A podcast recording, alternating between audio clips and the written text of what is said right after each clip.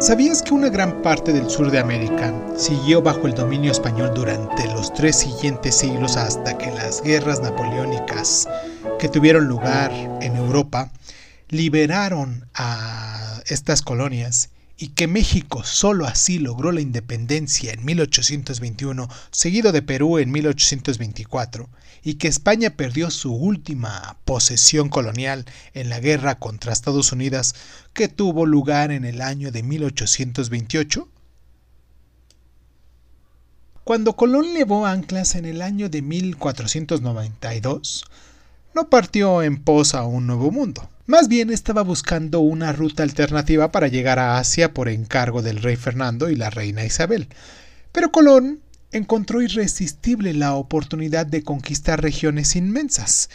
Los soldados, esos soldados españoles que invirtieron los 50 años siguientes en la conquista de enormes territorios de América Central y Sudamérica, al tiempo que morían miles de nativos americanos, y que gracias a la obtención de las fabulosas riquezas del Nuevo Mundo, España alcanzó un momento álgido como superpotencia mundial. Ya en el año 1550, el nieto de Isabel y Fernando, Carlos V, reunió a dos grandes pensadores en la principal universidad del país, allá en Valladolid, para iniciar un debate de gran alcance sobre la política exterior. El monarca estaba preocupado por el baño de sangre en América. ¿Acaso, se preguntaba, era correcto seguir ampliando el imperio español con un coste tal de vidas humanas? En un bando del debate estaba un monje dominico llamado Bartolomé de las Casas. Era aún un niño cuando en 1493 asistió al desfile de la Victoria en Sevilla con el que se recibió a Cristóbal Colón tras descubrir América. Y ya en el año de 1502, el dominico, este dominico Bartolomé de las Casas se trasladó al nuevo continente con unos familiares como parte de la primera ola de asentamientos españoles en este continente.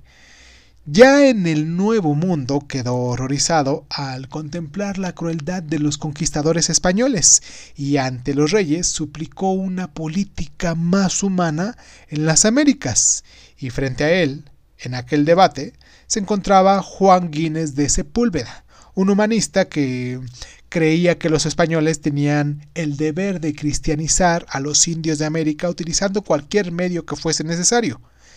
A los ojos de Sepúlveda, tribus nativas tales como los aztecas eran simplemente bárbaros que realizaban sacrificios humanos y practicaban el canibalismo.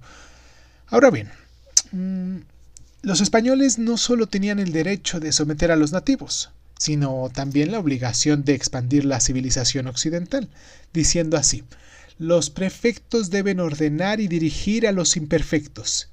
Escribió esto en el año de 1547 citando a Aristóteles para defender lo que él denominaba la guerra justa contra los indios. En tan solo dos generaciones, los españoles ya habían destruido dos grandes imperios, lo que era el imperio inca y el imperio azteca.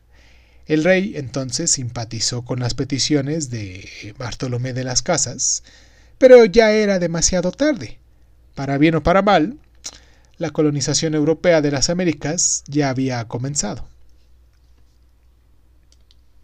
¿Sabías que murieron mucho más nativos americanos a causa de las enfermedades que llevaron los exploradores europeos que como consecuencia de todas estas guerras, y que la viruela fue una de las muchas epidemias en suelo virgen que mataron a millones de indios?